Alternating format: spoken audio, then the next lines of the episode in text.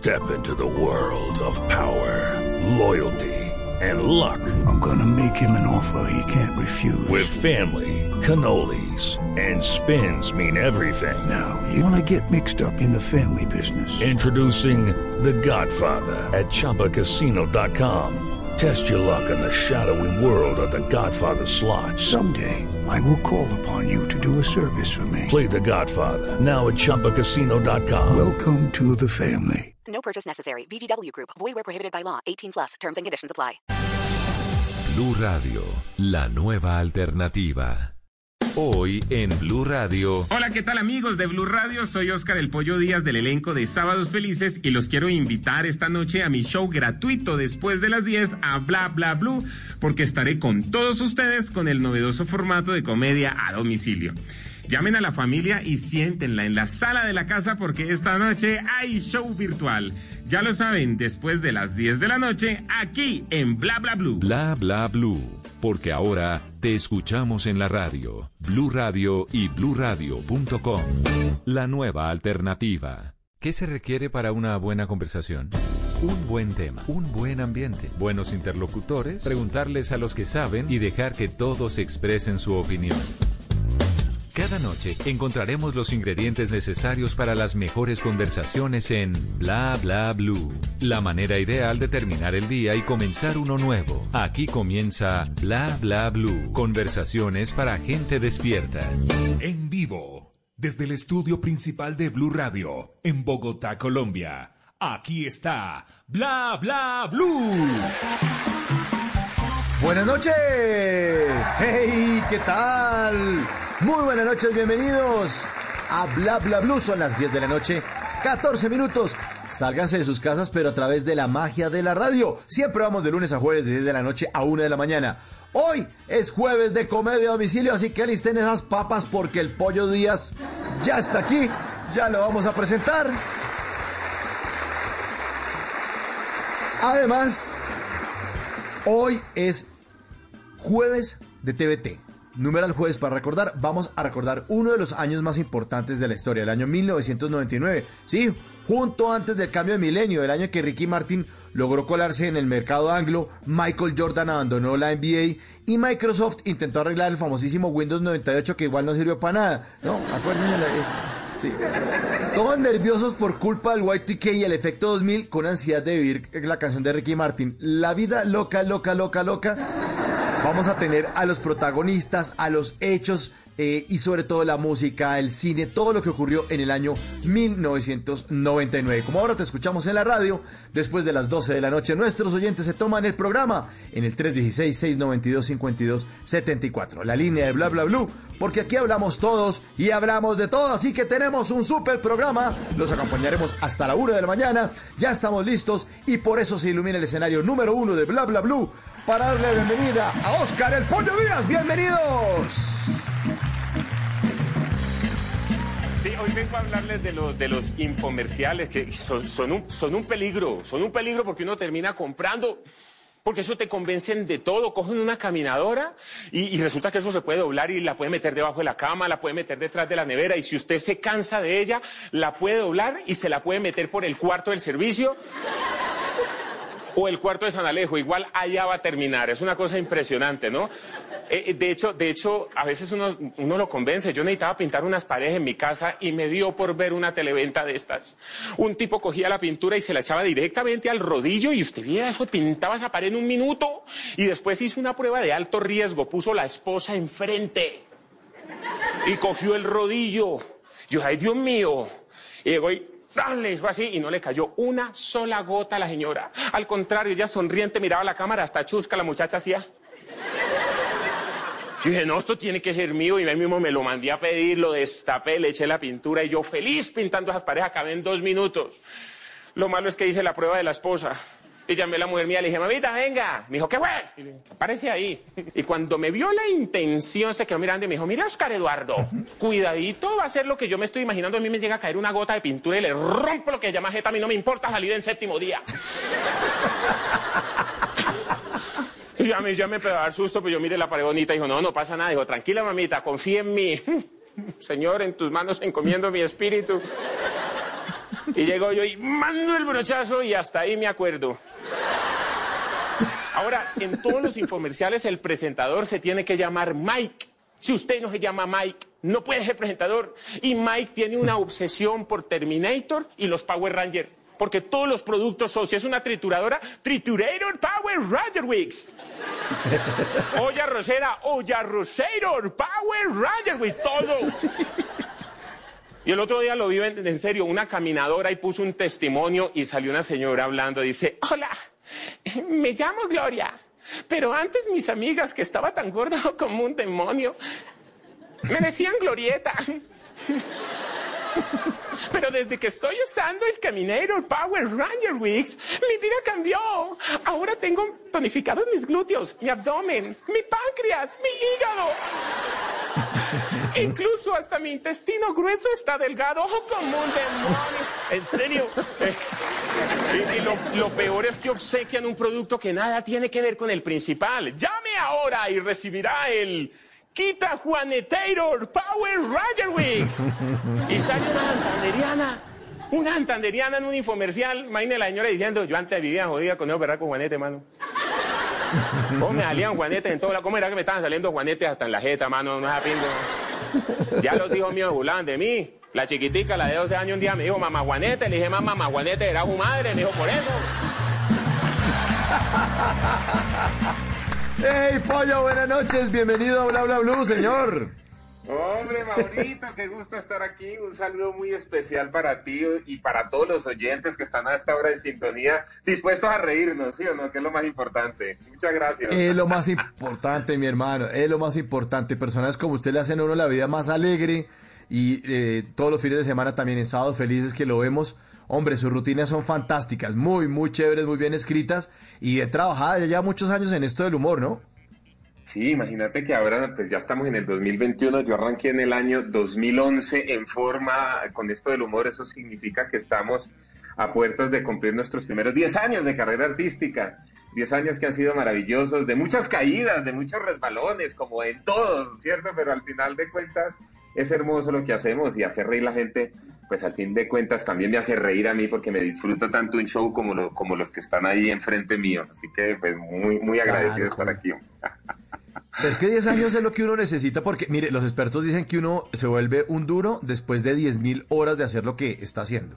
O sea, usted quiere dedicar a cualquier vaina, 10.000 horas le tiene que dar. O sea, ya pasó usted ya esa hora hace, hace tiempo, ya, ya cumplió con eso. Claro, claro. Y fíjate que hay una, hay una, hay un comentario recurrente de la gente que me, me dicen es eh, eso de hacer de hacer reír debe ser muy difícil. Me dice, me, me lo dicen mucho. y la y la verdad es que eh, digamos que uno que ya tiene, como vos lo decías, Mauro, cierto recorrido, cierto bagaje, pues ya no se hace, ya no se hace tan difícil porque hay una experiencia acumulada que hace que uno ya se desenvuelva mejor en cualquier tipo de escenario. Sin embargo, para poder llegar a, a, ese nivel, pues imagínate, son 10 años de haber tenido públicos eh, difíciles, de haber fracasado en escenarios y, y, creo que de todo eso se aprende, pues al final de cuentas de eso se trata, ¿no? Entonces, pues ya se, se nos hace fácil y se nos hace hermoso y lo disfrutamos mucho, la verdad es que sí. Pero son, est son estos 10 últimos años, porque usted este año eh, cumple 40 años, ya.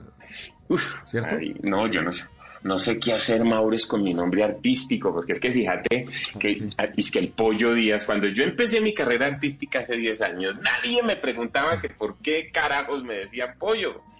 Pero no fue no que yo cumpliera, de, eso fue desde los 35 que empezaron a preguntarme. Yo me acuerdo que una vez una chica muy bonita, por cierto, me dijo, ¿usted cuántos años tiene? Eso fue hace poquitico, y le dije yo, le dije, tengo 39 y me dijo, ay, pero no los aparenta. Uy, vos vieras, Maurito, eh, ahí mismo y me infló el pechito. Le dije, no.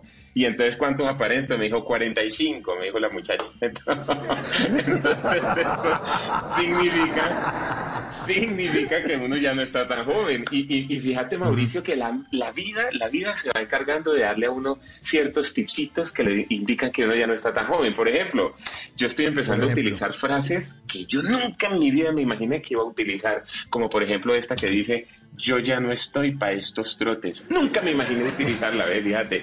Y la utilizo mucho. La utili- a mí me dicen, por ejemplo, cuando me dicen que vamos a jugar fútbol, no, papito, ahí mismo saco la frase, yo ya no estoy para estos trotes, yo me pongo a jugar un partido de fútbol y bajito, bajito, son tres días de incapacidad, olvídese. fútbol y cualquier deporte, eso incluye hasta el ajedrez, mano, uno se va volviendo así. Otra, otra cosa, Maurito, yo no sé si a vos te ha pasado, Mauro. ¿Vos cuántos años tenés, Mauricio? Yo ya voy para el quinto piso, hermano. Usted va para el cuarto y yo para el Ah, quinto. no, Sí. No, ah, no, Mauricio, no, ya, ya tenemos experiencia. A ver, a vos te debe estar pasando lo que me pasa a mí. Fíjate, me tomo Mm. tres cervezas y ya quedo prendidito, ¿viste? Y me, me vuelvo, me, me tomo tres cervezas, quedo prendidito y me vuelvo cariñoso. La otra vez estaba yo con un amigo, no. ve.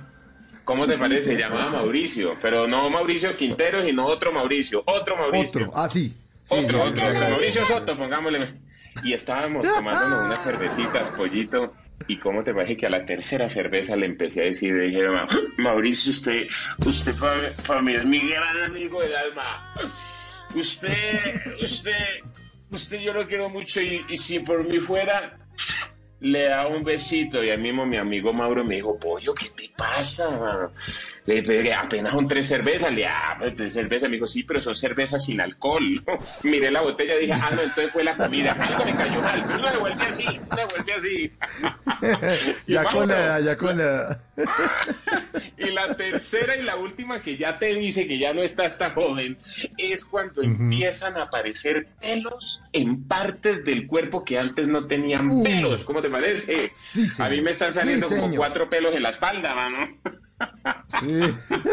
Increíble, mano. En cada oreja me salen día 7, día 14 pelos. Es una cosa espantosa. ¿Y qué hablar de los pelos de la nariz? Definitivamente el cabello que voy perdiendo arriba lo voy recuperando en las fosas nasales. Uy, no, no, no, no, no, no, no. no. Ah, tan espantoso. ¿Cómo era que mi esposa un día me dijo, es que, ay, mi amor, ¿usted por qué no se quita esos pelos de la nariz que parece que tuviera un par de cien pies allá adentro? Imagínate.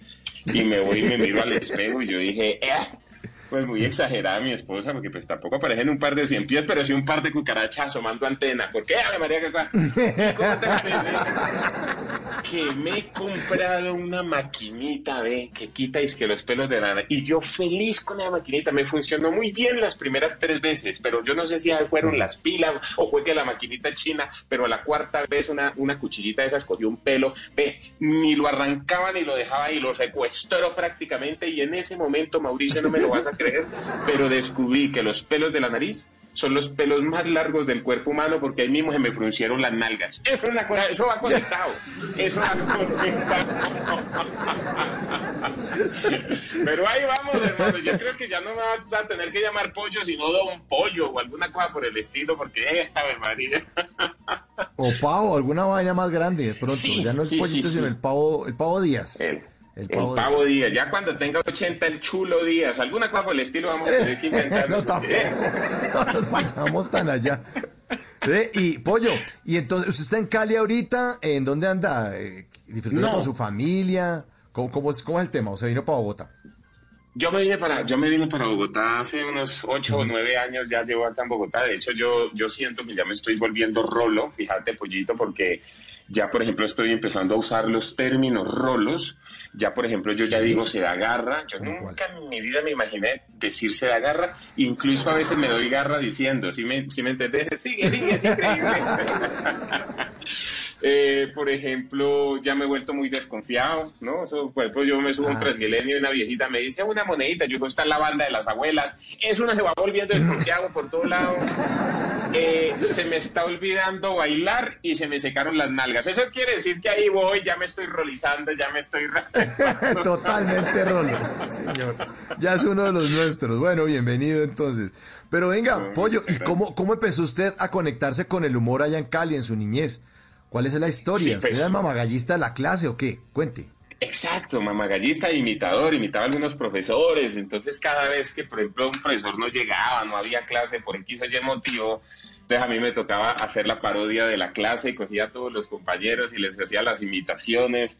Y creo que ahí empezaron esos, esos primeros pinitos en el humor. Muchos de mis compañeros, incluso hoy que los tengo en varios grupos de WhatsApp, me dice, ah, oye, ¿te acordás que te decíamos que fueras a Sábado Felices? Y yo, y yo me acuerdo que siempre me decía, pollito, deberías ir a Sábado Felices, deberías ir a Sábado Felices. Y vea, las cosas de la vida se terminaron dando, dando o, el universo terminó conspirando con, con todo esto. Y bueno, estamos en el elenco de Sábado Felices desde hace ya Pero- tres años, Maurito.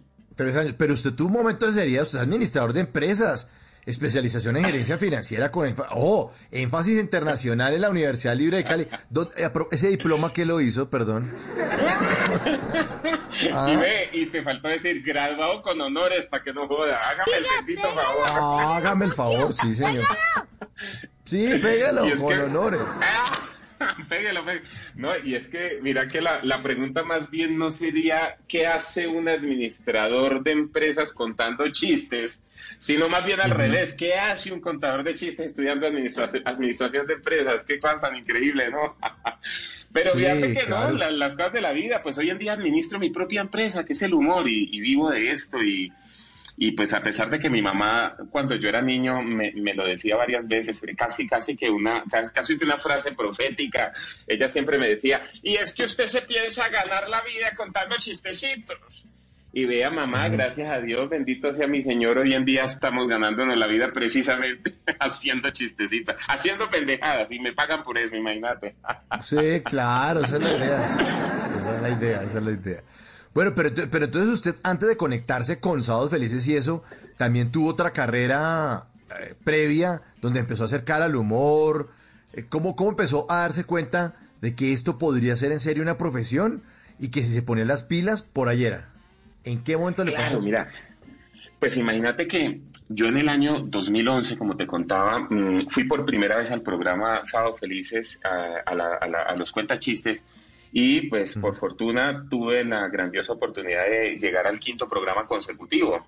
Yo no me esperaba eso, la verdad, yo ni siquiera me imaginaba que iba a llegar hasta el quinto programa, y esos cinco programas hicieron eh, que pues ya me, me- me- me diera a conocer un poco más.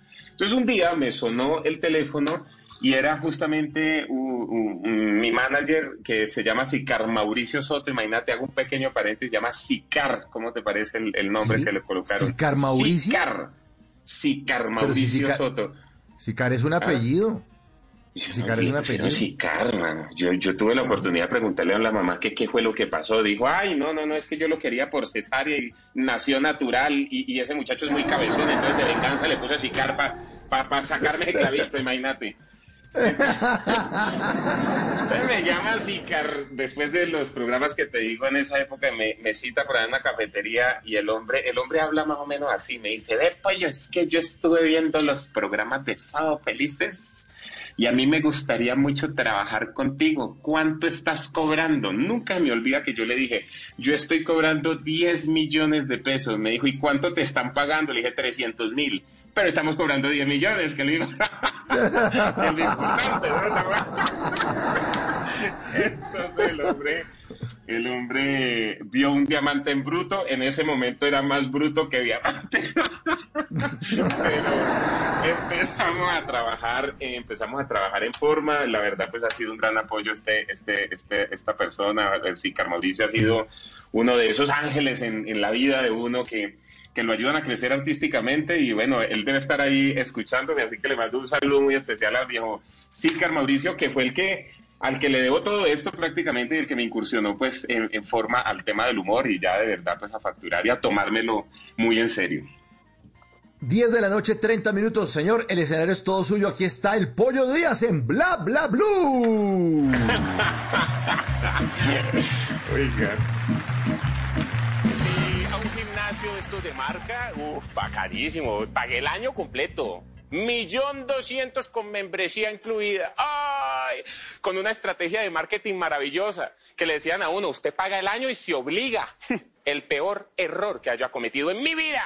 Yo entré pesando 92 kilos y en cuatro meses ya había perdido 400 mil pesos. No me fue bien. No me fue bien. Y es que desde el primer día me fue mal porque llegué yo y sin mentirles habían por ahí unas 450 personas que almidonaban el almizcle con un sudor compartido que provocaba de todo menos entrar. Y yo miré eso y yo dije, Dios mío, me acordaba de la muchacha. ¿Va a perder la plata? Ahí se obliga. Y entro yo, yo no sé si fue ayuda divina, obra y gracia del mismísimo Espíritu Santo, pero había una máquina de hacer pierna vacía, desocupada. Y yo dije, listo, puse mi toallita, puse mi termito, y cuando me disponía yo a hacer mi ejercicio con mis 40 kilitos, se me acercó un tipo que tenía bien desarrolladas las piernas, el abdomen, los pectorales, las bíceps, las tríceps. Y se le hacían unos huecos más lindos aquí cuando se reía. en serio, mano, ¿cómo estaría de lindo que yo dije, uy, no, ¿qué me pasa? ¿Qué me pasa? ¿Qué me pasa? y todavía el man se me acerca y me dice, oye, podemos, viejos huequitos, todos lindos, y yo, podemos compartir máquina, y yo, ah, también, también, también. también, y el hombre llegó y parqueó su termito, su toallita y se puso a verme así. Y yo con mis 40 kilitos, yo dije, ay, Señor Jesús, por favor, protégeme, ilumíname, Señor. Y empiezo yo, vea, lo difícil, no fui a hacer la primera serie de 20, lo difícil fue intentar pararme. Ustedes han visto cuando un ternero nace e intenta caminar, haga de cuenta, vea, igualito. Y empiezo yo así.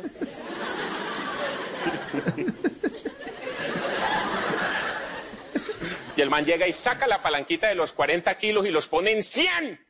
¿Cómo era que yo por dentro dije, ¿será que le digo? No, parcero, no vaya a hacer eso. Se parte las pies y yo con 40 kilos caí y me muero, güey.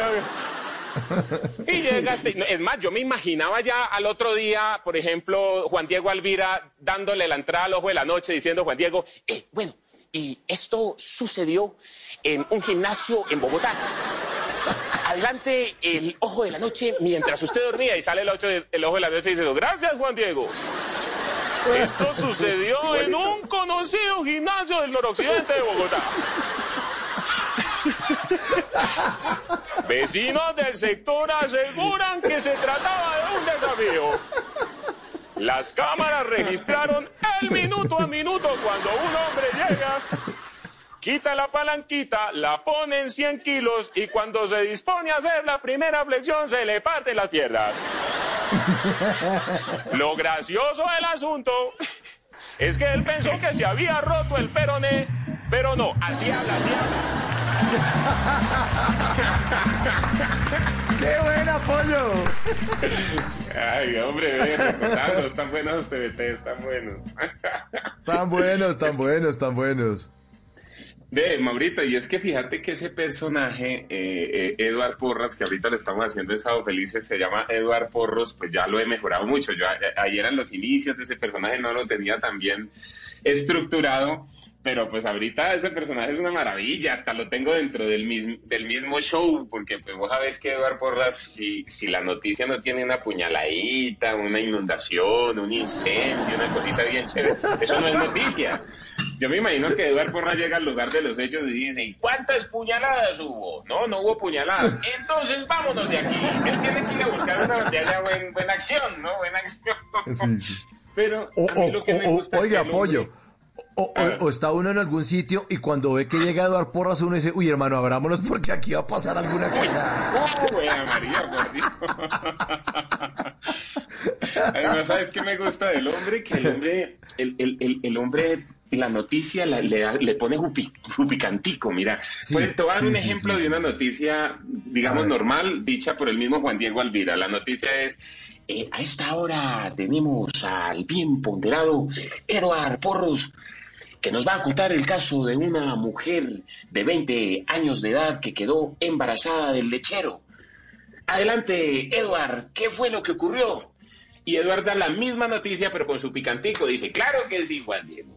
Se trata de una mujer que fue por leche deslactosada y se la metieron entera. Si ves, el hombre cambia la noticia, le pone, le pone, un- le pone un cosita, ¿verdad?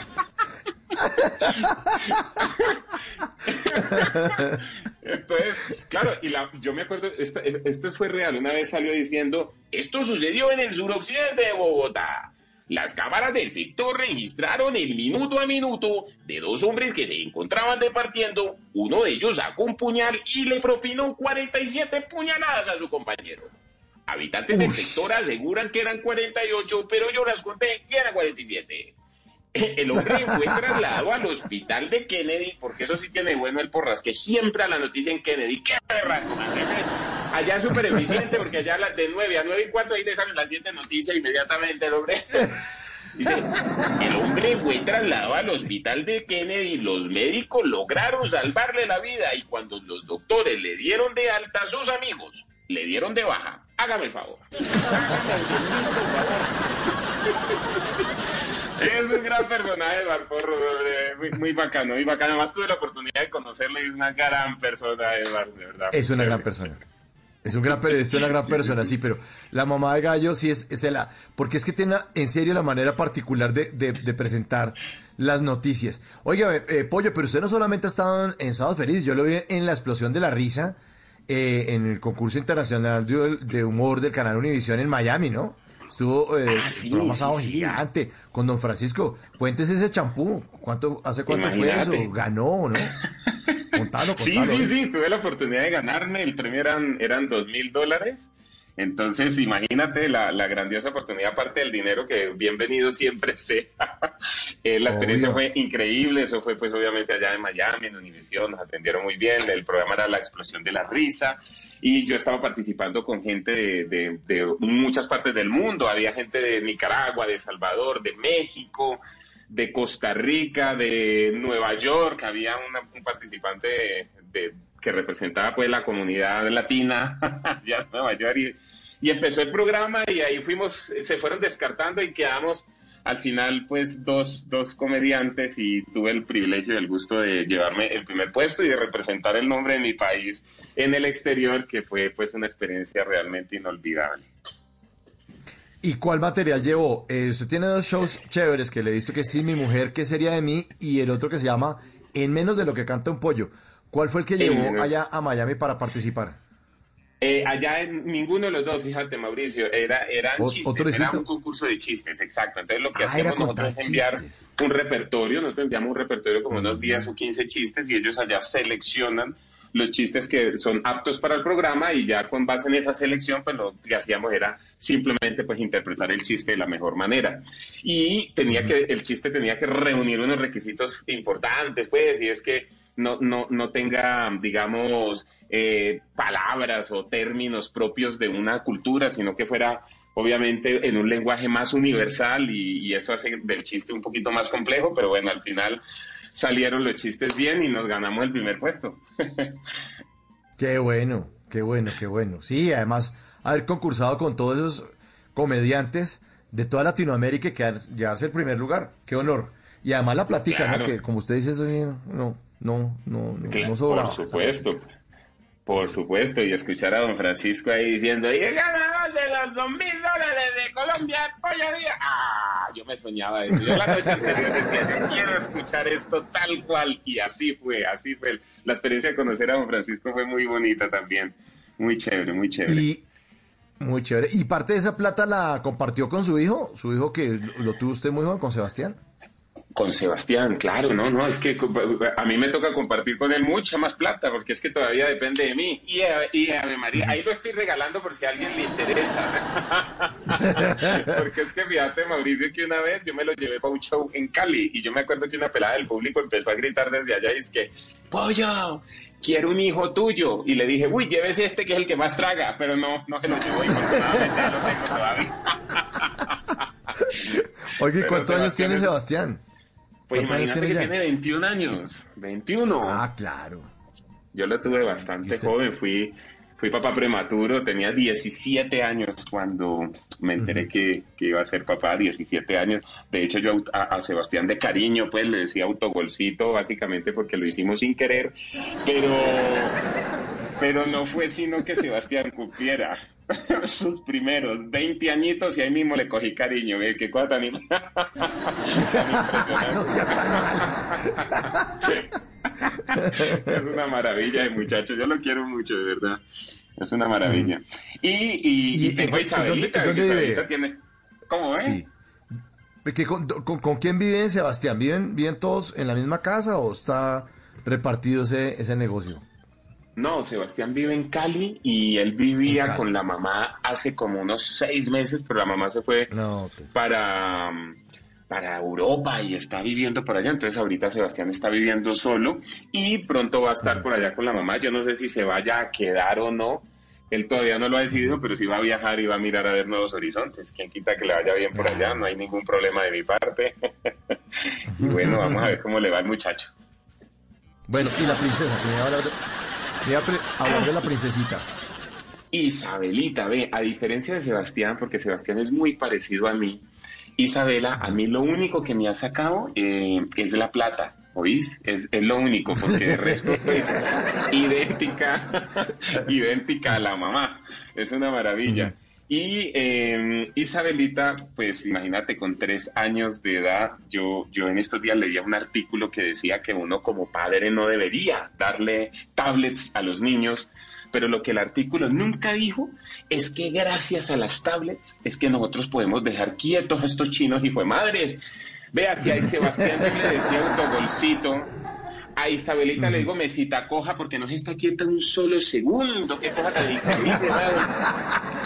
Y está, y está, y está es que en clases virtuales, imagínate Mauricio, si esta niña no hace caso en el plano tridimensional, si no hace caso en el mundo cuántico, ahora menos que le va a hacer caso a una profesora en un computador que tiene más autoridad, un Boy Scout disolviendo una, manifestación en la Caracas, mano. Te lo juro por y, empieza, y empieza la profesora por ese computador. Ve, nadie le pone cuidado a la profesora. Nadie, nadie, nadie es nadie.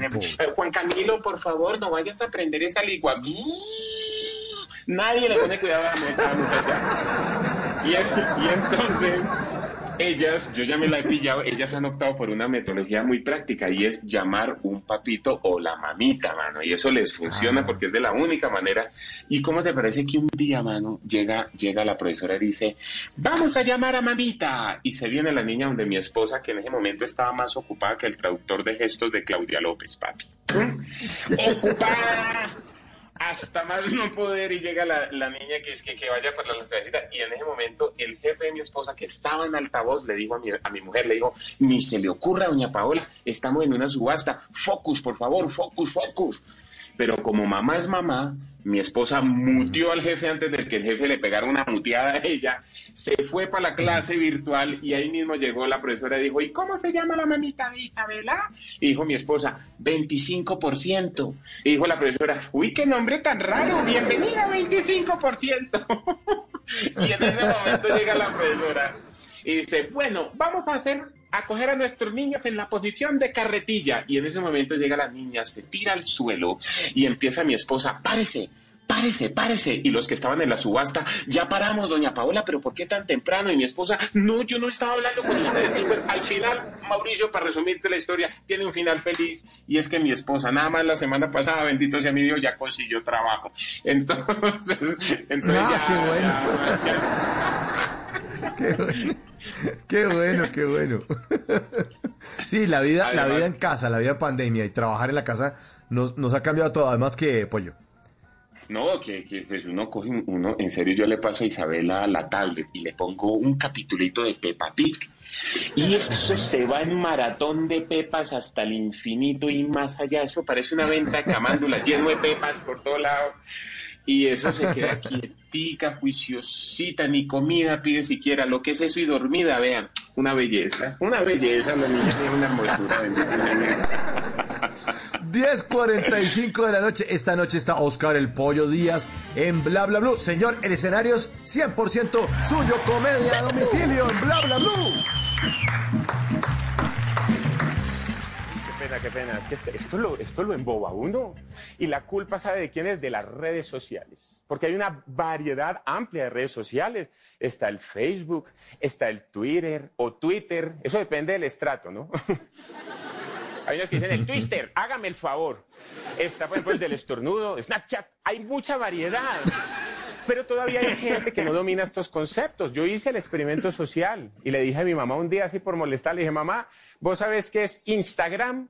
Y ustedes no se imaginan la ternura de su respuesta. Me dijo, ve este gran pendejo.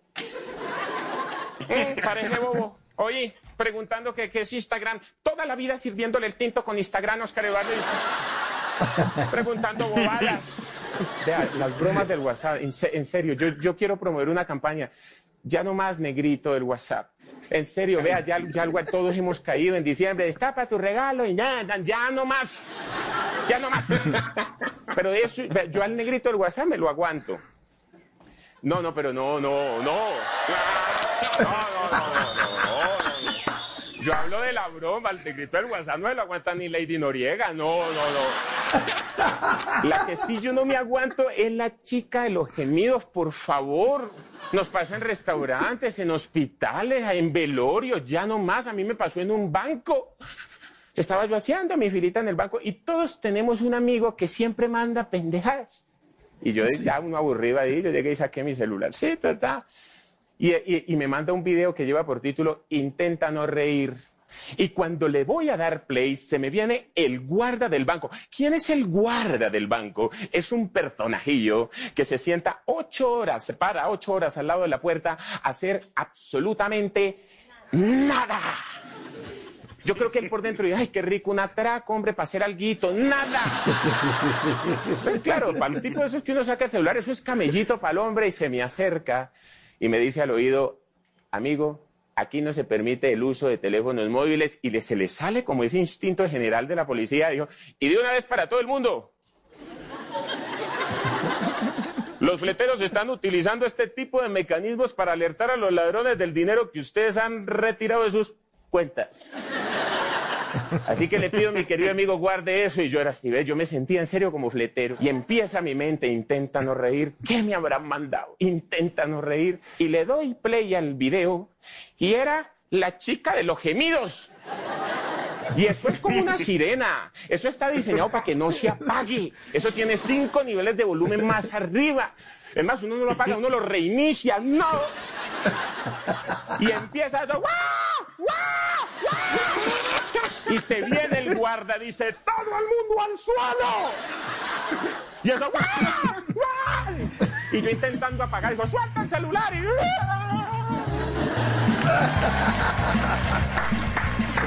¡Ah, qué bueno, pollo! Sí. Ay, qué maravilla. Uno, uno siempre tiene amigos que le mandan pendejadas. Siempre, siempre hay un amigo que manda pendejadas Lo que le y es feliz. Sí. Oiga, qué, qué pena, qué pena. Es Juan Jacob, acuéstese a dormir, hombre. Estamos ya en la hora para adultos. Es que qué pena, pollo. Qué pena con este es un pelado sí. Pero mire, oiga, y, y- y los amigos de uno siempre le están mandando uno pendejadas. Y además uno se pregunta, oye, ese tipo en qué trabaja que todo el día manda memes, hombre. O sea, que es que trabaja en una fábrica de memes, alguna vaina. Berraco Además, además hay unas genialidades de memes que uno dice, eh, ¿será que les pagan por esto? ¿Qué es esta Sí, genialidad de meme? Muy unas muy buenos. genialidades. Muy buenos. Sí, Oiga, hay unos que mandan también. pendejadas. Y, ot- y Sí, otros que ya. mandan otras cositas más picantes, ¿no? Sie- Siempre, tenemos amigos que mandan de todo. Eso siempre va a haber el que manda de todo. Sí. O el grupito, O el que o el manda grupito cadenas. que uno tiene. Sí, o el de, las- el de las cadenas esas de, de, de oración, esas vainas. O, o, o no me acuerdo, ¿no? De, de las El, cadenitas el de la cadena de oración. Que ese es el donde están nuestras tías, ¿no? Nuestras tías y todo su Eh, combo. sí. Es increíble. El del, el del piolín, Pero mi mamá ya se ha vuelto tecno. Sí, claro, Sí. por Dios, por Dios. Ve, pero los papás de uno ya están muy tecnológicos. Yo me quedo aterrado, ¿no? Sí. Ya, eh, ya ahorita mi mamá, mi, mi abuela. Mi abuela es que, mira, incluso ya Zuckerberg es que se dio cuenta que hay muchas abuelas que están usando Facebook y a ellas solamente para la tercera edad les van a habilitar un nuevo botón que no se llaman likes, sino pálpitos, fíjate. Entonces la abuelita le manda pálpitos a uno. Entonces uno llega y pone, por ejemplo, una notificación que dice, aquí de rumba clandestina. Y, la, y donde tres abuelas le manden tres pálpitos, papi, no vaya. No vaya porque los pálpitos de la abuela son una predicción real. No vaya porque después termina como un pendejo en un noticiero diciendo, usted no sabe quién soy yo. No vaya, no vaya. Oiga, pollo. y, hablando de pálpitos y de cosas, eh, usted también eh, se dedica a dar conferencias empresariales y motivacionales, ¿no? También le mezcla un poco de seriedad al, al tema del humor. ¿Cómo son esas conferencias? Cuente. Sí, sí, Mauricio, pues imagínate que eh, las confecomedias nacen aproximadamente hace unos 7, 8 años, que nacieron también con mi manager Sicar Mauricio, las estructuramos, las trabajamos y hoy en día es uno de los productos de mi portafolio y en ellas pongo en práctica, digamos que toda mi experiencia, tanto laboral como profesional y artística, en un novedoso concepto que se llaman confecomedias, que no es más que conferencias con humor de temas corporativos que mm, lo que invitan es a que la gente aprenda, se lleve un muy buen conocimiento para su vida, pero a través del- del humor, que es, es lúdica y además pues que hace que la gente, digamos, eh, se conecte más con el tema y aprenda mucho más. Entonces los, los, las temáticas que yo manejo dentro de mis charlas pues son las neurociencias en general, porque soy un apasionado del mundo de las neurociencias y tengo una charla, una, una confecomedia que se llama Al mal tiempo, buena plata, es de neuroventas y es una confecomedia muy divertida que además está pues adaptada a toda la situación de, actual, pues producto de la pandemia y, y todos los avances que han habido en temas de marketing digital. Entonces es una confecomedia bien divertida y tengo otra que se llama Te reto a dar un salto cuántico, que es una conferencia motivacional donde mm, hablamos acerca de- del tema de la programación de la mente, hacia una mente próspera, hacia una mente eh, diferente y, sobre todo enfocado al tema de la prosperidad y del éxito en la vida. Entonces, pues ahí estamos, ahí estamos eh, eh, eh, haciendo, haciendo reír con aprendizaje, que es algo hermosísimo y es un producto maravilloso. Qué bueno, qué bueno, además, porque el humor es una manera de llegar a la gente de una, de una manera didáctica, además, entretenida, se le queda, construye, eh, cuando uno se ríe sale feliz del sitio, es una buena labor. Y muy pilo, ¿usted escribe mucho? Pollo, ¿usted la pasa en el computador dándole, eh, creando todas estas ideas? Creando todas estas ideas, Pollito, porque como, como te decía al principio, pues es- me, me pagan por hacer este... eh, eh, a mí me gusta que vos le decís ideas, yo le digo pendejadas, ¿no? Pero, pero sí, me pagan por estar haciendo ideas todo el tiempo y, y, pues obviamente para el programa Sábado Felices y también tengo un programa, aprovecho ya con la cuñita para que lo vean en YouTube, cuñita, en mi canal de YouTube del Pollo Díaz que se llama Acuéstate con el Pollo y cada jueves eh, nosotros estamos haciendo humor constante, entonces en el programa hay parodias, hay chistes, hay stand-up comedy, hay sketch, eh, bueno, tienen que verlo porque es muy bueno y además está muy bien producido y a propósito el 15 de febrero arrancamos la segunda temporada de Acuéstate con el Pollo porque vamos a seguir con más. Entonces, como, como vos le decías, Maurito, estamos todo el tiempo escribiendo y votando corriente y viendo humor donde no lo hay que eso es lo bonito de, y, el- y lo, y lo que vuelve artístico el tema del stand-up comedy. Encontrarle esa parte jocosa a situaciones que no tienen por dónde encontrarle, eh, encontrarle el humor. Entonces ahí, ahí está el reto, ahí está el reto. Pues aquí está el reto, aquí está el reto. Jueves de comedia a domicilio en Bla Bla Blue, Oscar el Pollo Díaz.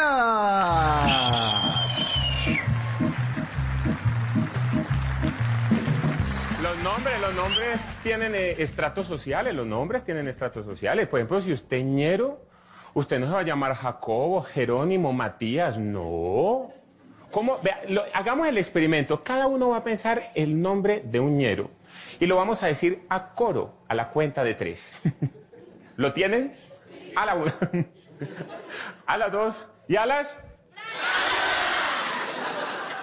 Vamos a hablar de Brian. Señora, si le piensa poner Brian a su hijo, todavía está a tiempo. Se le va a volver ñero. Porque es que los nombres determinan lo que uno va a hacer en el futuro. Si usted se llaman César, Boris o, no- o Nicanor, se va a volver maestro. Pero de obra, en serio, se lo juro. Si usted se llama, por ejemplo, Eduardo o José, tendero. A veces esto falla, a veces falla porque yo conocí un taxista llamado Uber Antonio. Qué pecado.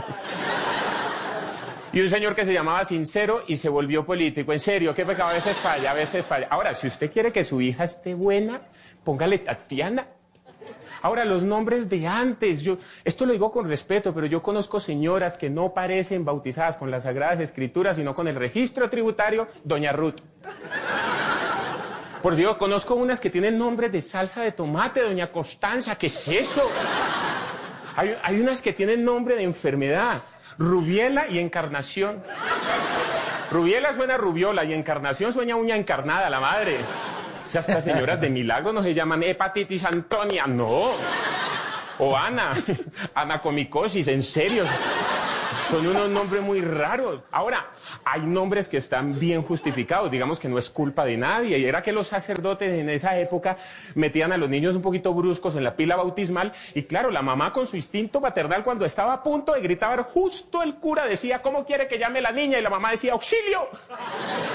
Y le ponían auxilio. Por eso existen los auxilios y los socorros, pero eso no es culpa de nadie. Ahora, en el caso de los hombres, también hay unos nombres de enfermedad. Yo conozco uno que tenía nombre de tumor, don Benigno. ¿Qué es eso? Ahora, si tú quieres que tu hijo sea el mejor en la vida, ¿para qué le pones segundo? Además, un segundo lo confunde a uno. ¿Usted imagina donde segundo corriera en el Giro de Italia, el narrador todo desesperado, donde llegue a ganar? Y, se- y segundo llegó de primero. ¿Cómo fue? No. Ahora, ya que entramos a deportes, hablemos de los futbolistas. Los futbolistas con todo cariño y con todo respeto, porque son futbolistas, uno se les aguanta el nombre, hasta se vuelve nombre artístico. Pero yo no me quiero imaginar el bullying de un Radamel. El bullying que le harían a un McNelly. En Perú hay uno que es Advíncula. El ano. Caca. Por Dios. Estos tipos se vuelven futbolistas para que no los cojan más de recocha. Ya los tienen aburridos, por favor. Ahora hablemos del nombre moderno. El nombre moderno se diferencia de los nombres antiguos por varias características. Por ejemplo, el nombre moderno tiene masculino y femenino. Los nombres antiguos no. Usted de una rubiela no saca un rubielo. O de una carmenza no te sacas un carmenso. O de una Ana no te sacas. Se lo joden a uno, lo tiran toda la vida. Uno llega a llamar así y no queda como un rabo toda la vida, le digo con honestidad. Otra característica del nombre moderno es que se puede abreviar. Yo digo el nombre y ustedes el abreviado, ¿vale? Las Marcelas son. Ahí está. Las Paolas son. Las Tatianas son. Penélope. No, no, no lo diga, señora. ¡Ay, pollo! Ay, Mauro. Muy agradable, muy agradable todo. Qué bueno, qué bueno el pollo Díaz. Óigame, ahorita después de Voces y Sonidos, pues, después de las 11 de la noche, tenemos jueves de TVT Jueves para recordar. A nuestros oyentes les formulamos una pregunta en nuestra cuenta de Blue Radio en Twitter, arroba Blue Radio Co. ¿Qué recuerda del año 99? ¿Usted se acuerda de algo de 1999? ¿De qué se acuerda, pollo? Me acuerdo del nacimiento de mi hermoso hijo que nació el 17 de octubre del año 1999. Hágame el bendito favor. Casi nada, ¿no? Eso, ahí está. El nacimiento de Ahí está. Sebastián, entonces, en el 99. Bueno, lo, lo invito ahorita que después de Voces y Sonidos se conecte. Vamos a estar con nuestro historiador Nicolás Pernet y vamos a hablar de lo que pasó en ese año. Unas vainas muy, muy chéveres en, en- en cuanto a los deportes, eh, la vida política, la vida del mundo. Vamos a poner música de ese año, del 99, que también va a estar muy agradable para todos. Bueno, Pollo, mire, un gran abrazo. Muchísimas gracias por hacer parte de Bla Bla Blue. Esta es su casa. Cuando tenga ganas de pasarla bueno, de reírse, de venir aquí a hablar carreta, bienvenido siempre, mi hermano. Muchas gracias. A ustedes muchas gracias y a todos los oyentes, gracias por haberme hecho pasar este momento tan divertido. Dios te bendiga, papá. El Pollo Díaz en Bla Bla Blue. En las noches la única que no se cansa es la lengua. Por eso, de lunes a jueves a las 10 de la noche empieza Bla Bla Blue con invitados de lujo. Le saluda la chilindrina. Soy Bonnie Cepeda. habla Michelle Brown. Yo soy Liz Pereira. Checo Acosta, el príncipe del carnaval. Soy Claudia Bamón. Los saludo Alfredo de la Fe. soy María. Con buena música, con historias que merecen ser contadas, con expertos en esos temas que desde nuestra casa tanto nos inquietan y con las llamadas de los oyentes que quieran hacer parte de este espacio de conversaciones para gente despierta. Bla bla blue. De 10 de la noche a 1 de la mañana. Bla bla blue. Porque ahora te escuchamos en la radio. Si es humor, ¿Cómo le va, exministra? Mire, la molestamos para hablar de la polémica por el nombramiento de su hija Viviana Taboada como de codirectora del Banco de la República. ¿Usted qué piensa de todo esto que se armó? Respaldo el nombramiento del bebé de Ana. Así se desate la pobre Mica. No, no, ministra, revise porque eso no Perdón, está perdón. bien. Respaldo el nombramiento de Viviana. Ah, bueno. Así se desate la polémica. si es opinión, La encuesta eh, que hace la Cámara de Comercio muestra un aumento en percepción de inseguridad general, pero leve. Donde es crítica la cosa es la percepción sobre la inseguridad en Transmilenio. En Transmilenio se moviliza una ciudad del tamaño de Medellín o de Cali. Por eso es que se concentran mucho los temas de inseguridad. Por estar concentrado debería ser más fácil prevenirlo, pero no es fácil porque Bogotá tiene desde hace muchos años un déficit de pie de fuerza muy grande. De lunes a viernes desde las 4 de la tarde. Si es opinión y humor, está en Blue Radio, la nueva alternativa. Voces y sonidos de Colombia y el mundo en Blue Radio y bluradio.com, porque la verdad es de todos. Son las 11 de la noche y dos minutos. Soy Javier Segura y esta es una actualización de las noticias más importantes de Colombia y el mundo en Blue Radio. Un grave accidente de tránsito se registró en la vía Sogamoso Agua Azul a la altura del municipio de Pajarito en el departamento de Boyacá. Las primeras informaciones hablan de un bus que habría rodado por un abismo. Jairo Niño tiene los detalles. El bus de la empresa Los Libertadores se desplazaba en sentido Sogamoso Azul. Según las autoridades, rodó por un precipicio dejando a varias personas heridas. Hasta el momento no hay datos exactos de las personas afectadas, mientras bomberos del municipio de Pajarito, Boyacá, trasladan a los afectados a centros asistenciales cercanos. El lugar es de difícil acceso, situación que complica las labores de rescate. Blue Radio conoció que la Policía de Tránsito y Transporte del departamento se encuentra trasladando una grúa de gran capacidad para las labores de extracción del vehículo ante las dificultades en la zona. 11 de la noche y 3 minutos. Hoy es el Día Mundial de la Lucha contra el Cáncer. En Colombia los diagnósticos para disminuir esa enfermedad tuvo una reducción del 39%. Las personas, por temor a contagios de COVID-19, no se están haciendo los exámenes de prevención. Juan David Ríos. Pues es que en el 2020 se registraron más de 113 mil casos diagnosticados con cáncer en el país. Sin embargo, expertos están preocupados porque se ha disminuido en un 39% los diagnósticos en todo tipo de cáncer, en especial en los diagnósticos de mama. Sandra Forero, jefe del Centro de Oncología de la Clínica del Country. Esto no es porque el cáncer haya disminuido en su presentación, en su incidencia, sino es más eh, un tema de falta de diagnóstico ya que los pacientes no están acudiendo a sus consultas médicas. La recomendación principal para los pacientes en tratamientos oncológicos es que deben continuar con estos tratamientos y controles durante la pandemia. Incluso en este momento pueden participar en investigaciones que se adelantan en diferentes centros para encontrar tratamientos innovadores contra el cáncer de mama, el colon y la próstata, que terminan siendo los principales tipos de cánceres en Colombia. A propósito del Día Mundial de la Lucha contra el Cáncer, el gobernador del Meta, Juan Guillermo Zuluaga, confesó que fue diagnosticado con un tipo de cáncer a finales del año pasado. Carlos, Carlos Andrés Pérez. Se trata de cáncer de piel, el que según Juan Guillermo Zuluaga, gobernador del Meta, fue diagnosticado a tiempo y ya se encuentra en tratamiento en el Hospital Departamental de Villavicencio. El mandatario desde su experiencia invitó a las personas a asistir al médico y poder hacer una detención temprana. Vine a una consulta a nuestro hospital, aquí a la unidad de servicio de cancerología. La detección temprana es muy importante. Afortunadamente y gracias a Dios estoy en tratamiento. Por eso hoy quiero hacerle una invitación a todos mis paisanos a que vayan a donde el médico para que le cuenten, para que le digan, para que diagnostiquen. El mandatario hizo un reconocimiento a las personas que como él padecen de cáncer y agradeció al personal médico. También aseguró que al hospital departamental llegarán nuevos equipos que ayudarán a los pacientes con cáncer. 11 de la noche y 5 minutos. Conductores y comerciantes de estratos 1, 2 y 3 son los que más han muerto en Cali por culpa de la pandemia, según estudio de análisis revelado por las autoridades de salud. Víctor Tavares.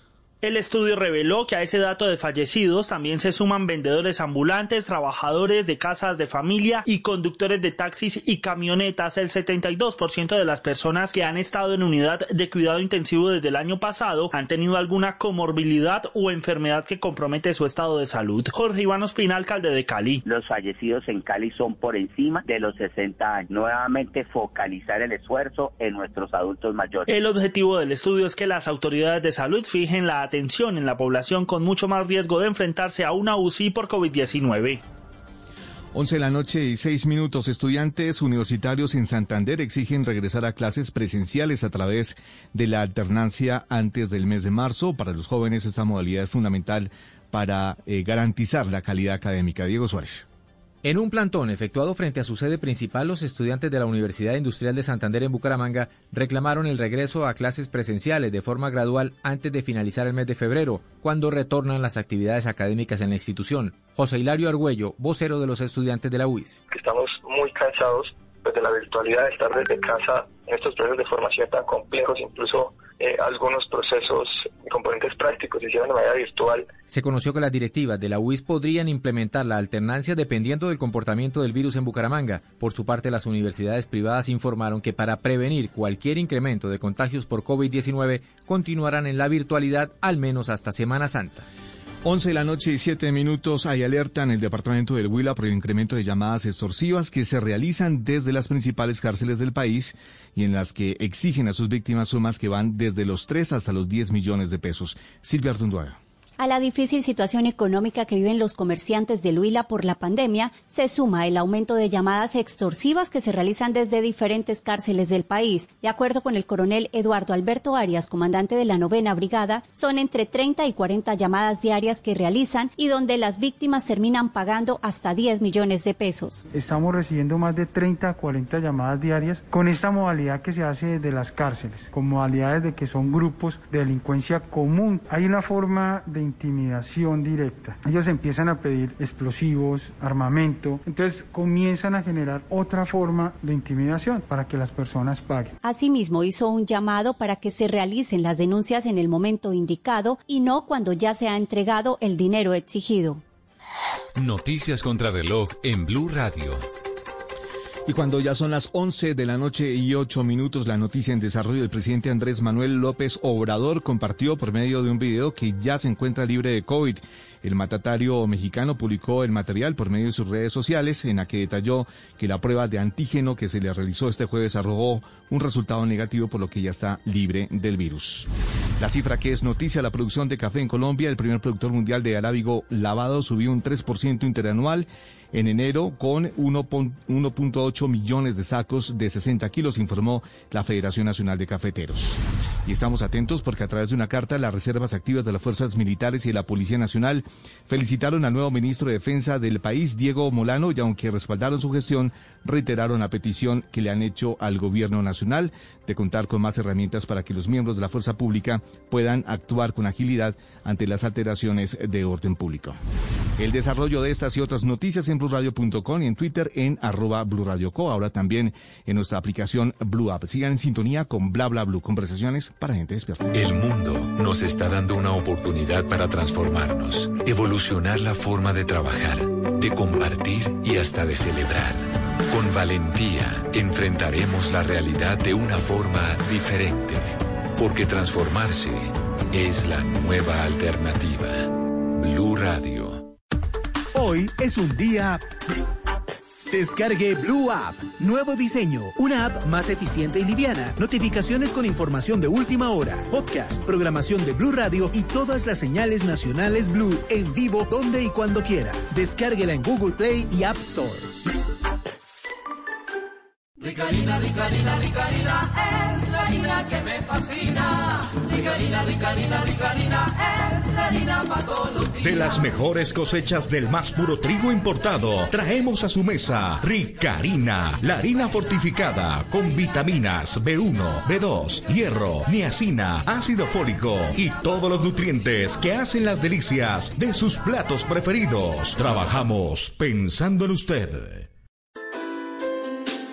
Porque no es lo mismo decir Junior Alianza a este sábado Junior Alianza. Y Nacional Boyacá Chico a Nacional Boyacá Chico. O este domingo Millonarios Pereira, Tolima Medellín. A este domingo Millonarios Pereira, Tolima Medellín. Fútbol profesional colombiano. Porque no es lo mismo hacerlo con amor que hacerlo normal. Blue Radio, transmitiendo el fútbol con amor. Blue Radio, la nueva alternativa. Ricarina, ricarina, ricarina, es la harina que me fascina. Ricarina, ricarina, ricarina, es la harina días. De las mejores cosechas del más puro trigo importado, traemos a su mesa Ricarina, la harina fortificada con vitaminas B1, B2, hierro, niacina, ácido fólico y todos los nutrientes que hacen las delicias de sus platos preferidos. Trabajamos pensando en usted. Si es humor, ¿Cómo le va, exministra? Mire, la molestamos para hablar de la polémica por el nombramiento de su hija Viviana Taboada como de codirectora del Banco de la República. ¿Usted qué piensa de todo esto que se armó? Respaldo el nombramiento del bebé de Ana. Así se destate la pobre Mica. No, no, ministra, revise porque eso no Perdón, perdón. Respaldo el nombramiento de Viviana. Así se destate la polémica. si es opinión, La encuesta eh, que hace la Cámara de Comercio muestra un aumento en percepción de inseguridad general, pero leve. Donde es crítica la cosa es la percepción sobre la inseguridad en Transmilenio. En Transmilenio se moviliza una ciudad del tamaño de Medellín o de Cali. Por eso es que se concentra mucho los temas de inseguridad. Por estar concentrado debería ser más fácil prevenirlo, pero no es fácil porque Bogotá tiene desde hace muchos años un déficit de pie de fuerza muy grande. de lunes a viernes desde las 4 de la tarde. Si es opinión y humor, está en Blue Radio, la nueva alternativa. En las noches, la única que no se cansa es la lengua. Por eso, de lunes a jueves a las 10 de la noche empieza Bla Bla Blue con invitados de lujo. Yo soy Lorna Cepeda. Yo soy Diego Verdaguer. Les habla Consuelo Les habla el Luzardo. chef Jorge Raúl. Hola, soy Carolina Cuervo. Senado, la reina de la música popular. Yo soy Adriana Lucía. Tato Devia. Blue, vamos a estar entonces el pote y el Con buena música, con historias que merecen ser contadas, con expertos en esos temas que desde nuestra casa tanto nos inquietan y con las llamadas de los oyentes que quieran hacer parte de este espacio de conversaciones para gente despierta. Bla bla blue, de 10 de la noche a 1 de la mañana. Bla bla blue, porque ahora te escuchamos en la radio.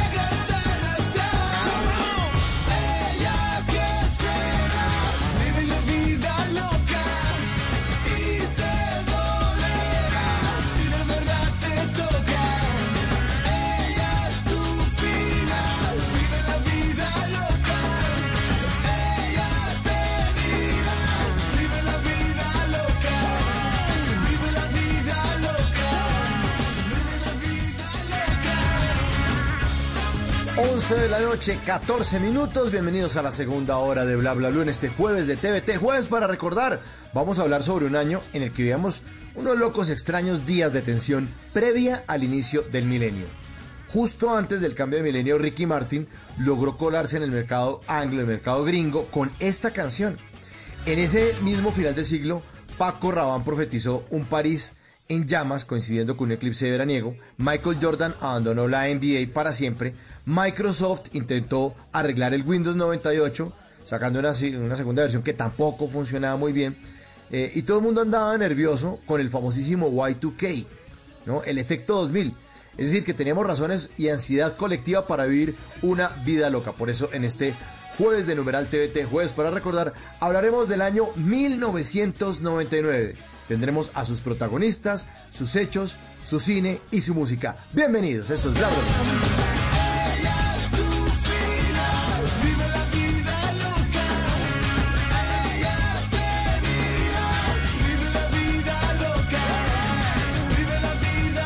esta noche nos acompaña de nuevo Nicolás Pernet, historiador, magíster en literatura, es becario de la Universidad de Texas en Austin, Premio Nacional de Periodismo Simón Bolívar en el 2015, editor crítico investigador de la Biblioteca Nacional de Archivo de Bogotá y como lo dice en su cuenta de Twitter, con una pasión irremediable por perder el tiempo. Pero aquí no venimos a perder el tiempo, aquí venimos a pasarla bien con Nico Pernet. Buenas noches, Nico, bienvenido de nuevo a Bla Bla Blue. Hola Mauricio, saludos para ti y para todos los oyentes en esta noche en que otra vez nos montamos en esa especie de máquina del tiempo que son los jueves del recuerdo, jueves para recordar y que nos trasladamos a un año para sentirnos como si estuviéramos otra vez en ese año, oyendo la música de moda y viendo las noticias que fueron más impactantes en ese momento.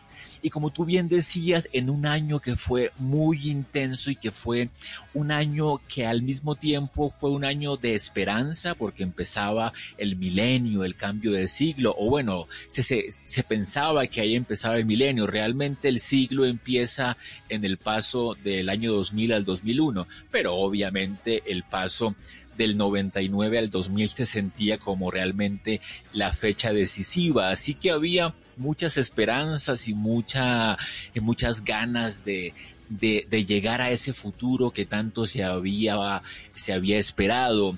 Y claro, pues todos empezaron a, a, hacer la publicidad en torno al nuevo milenio y uno encontraba en todas las calles que se anunciaba hasta la lechona del nuevo milenio en los restaurantes. O sea, todo era realmente una, una expectativa gigantesca de que llega el milenio, llega el milenio, llega el futuro por fin.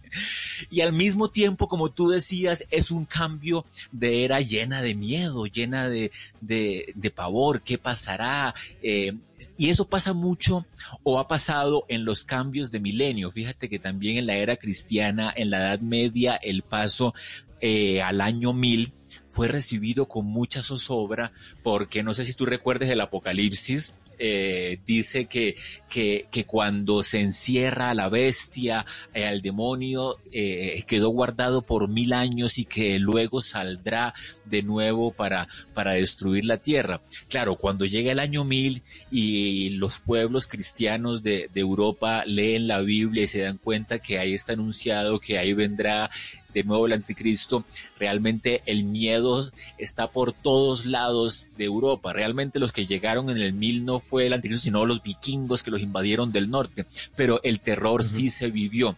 De igual manera, el paso del, del 99 al 2000 fue una época de miedo, pero esta vez una época de miedo tecnológica, el famoso Y2K qué pasará con los computadores cuando marque cero y se pierda el conteo que venía desde el 1999, que se, que se pensó que se iban a dañar todos los softwares, todas las, todas las empresas eléctricas de, de los acueductos, que las cuentas bancarias iban a quedar en ceros y la gente alcanzó sí. a asustarse realmente por ese cambio. No sé si tú lo recuerdas. Que se iba a resetear, claro, que se iba a resetear todo. La gente alcanzó a sacar la plata de los bancos porque decían que los computadores no iban a aguantar, o sea, que iban a aguantar hasta el 99 y que iban a aguantar hasta las 11 y 59 del 31 de diciembre de 1999, pero que los computadores no estaban hechos para el 00, para el, para el 2000, porque ese año no, no existía, eso era como echar para atrás. Y estábamos todos, bueno, yo no tanto, pero muchos sí estuvieron como muy paniqueados con el tema de que se iba a, iba a colapsar el mundo con el Y2K o el YK2. Y pues realmente el miedo se, eh, se, aplicaba a los computadores de, de, Microsoft porque Apple no tenía ese problema, pero, pero por ese momento uh -huh. Apple no estaba tan ubicado en el mercado como lo estuvo en el siglo XXI, así que todo funcionaba con dispositivos de, de, Microsoft y claro, la gente pensaba que iba a ser el acabose. Como siempre, lo bueno es que aquí en Colombia nos toca el cambio de año ya tardecito, primero pasa por allá por Australia, pasa por, por Asia, pues aquí todo nos llega tarde, como ya sabemos, eh, entonces, sí. eh, siempre tuvimos tiempo de saber que no se había eh, armado el desorden que se esperaba en los países donde eh, llegó el 2000 primero que acá, así que ya cuando llegó aquí estábamos más tranquilos, pero los días anteriores sí estuvieron un poco tensos en este cambio de milenio. Ahí está Living la Vida Loca de Ricky Martin, éxito del año 1999. Y les tengo otro éxito que de pronto a ustedes se les alcanza a devolver el CD porque en esa época se manejaba muy poquito cassette. Este es éxito de 1999, Blue, Eiffel 60. Yo, listen Now, here's the story about a little guy that lives in a blue world. And all day and all night, and everything he sees is just blue. Like him, inside and outside. Blew his house with a blue little window and a blue Corvette. And everything is blue for him and himself and everybody around. Cause he ain't got nobody to listen. To listen, to listen. I'm blue, I've been need, I've been died, I've been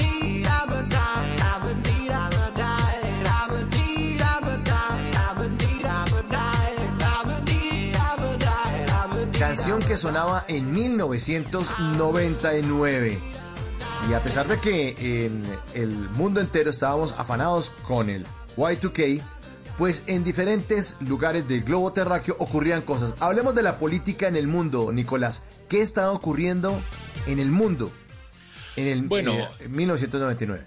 En ese momento, por ejemplo, Estados Unidos estaba en un gran escándalo porque se había empezado en el 98, de hecho, el escándalo de, de Mónica Lewinsky, el famoso Lewinsky, eh, Lewinsky Gate, en donde una pasante de la Casa Blanca eh, había tenido relaciones eh, sexuales, acercamientos sexuales con el presidente Bill Clinton y le había contado a una amiga y la amiga contó el chisme y luego eh, le preguntaron eh, al presidente Clinton y él dijo que no, que era mentira y luego dijo que sí, que fue verdad y el Congreso, el- el- los republicanos eh, lo aprovecharon para empezarle un juicio político del cual fue absuelto en febrero del año 99. Eran los tiempos en que en Estados Unidos eh, los presidentes nada más enfrentaban un solo juicio político. Ahora eh, Trump ya tiene dos juicios encima por el Congreso. En esa época uno ya era un gran escándalo porque no había pasado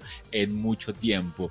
Y eso fue una noticia que le dio la vuelta al mundo durante mucho tiempo porque, porque cada día llegaban nuevos detalles de cómo había pasado del encuentro en la oficina oval, que le decían la oficina oral por el encuentro con Mónica Lewinsky y en todas partes la noticia era el, el sex gate, el Mónica gate de, de Bill Clinton que obviamente eh, tambaleó bastante la, la política estadounidense y que finalmente como te decía fue declarado absuelto en febrero de ese año. También en ese año fíjate que empieza en Europa el euro como moneda de transacciones comerciales entre diferentes países. Esto fue muy importante en su momento, pues todavía lo es, porque, porque llegó a ser la segunda moneda más importante del mundo, lo cual no es, no es poca cosa.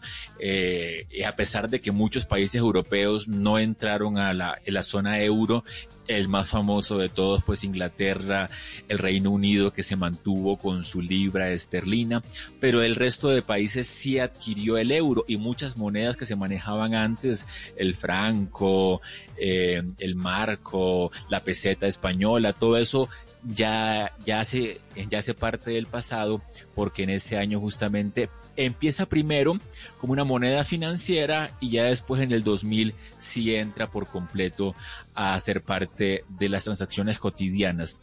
Y también en Estados Unidos pasan muchas cosas como como la masacre de Columbine, que fue llevada al cine o fue, hecha, eh, fue hecha documental por Michael Moore, que fue la primera eh, masacre estudiantil llevada a cabo en una escuela que sacudió a la opinión pública. Eh, lamentablemente esa sería nada más el anuncio de las muchas otras que vendrían en el siglo XXI. Bueno, si algo ha tenido de bueno esta, esta pandemia que ha cerrado colegios es que no han vuelto a llegar noticias de masacres en colegios estadounidenses. Pero antes de eso, ustedes recuerdan que se hablaba pues, casi todos los meses de algún tiroteo en escuelas de Estados Unidos. Pues bien, en la famosa eh, masacre de Columbine que luego eh, llevó al documental Bowling for Columbine sucede justamente el 20 de abril del año 99. Y para terminar también en este año de geopolítica internacional es el año en el que vuelve el canal de Panamá a control panameño. O sea, fue todo un siglo de dominación estadounidense bueno, fue, eh, fue casi un siglo en que Estados Unidos controló y manejó el canal de Panamá.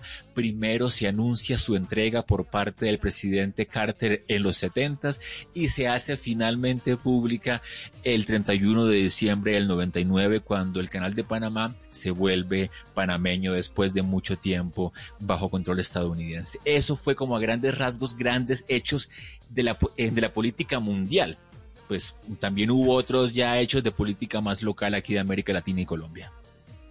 Bueno, política mundial. Y el 19 de abril también de ese año de 1999, pues desde Alemania llegó un éxito que tocó Australia, Alemania, Europa, Reino Unido, España, Italia y Finlandia y por supuesto llegó aquí a Colombia. De 1999 esta canción el Mambo Number 5. This is Mambo Number 5.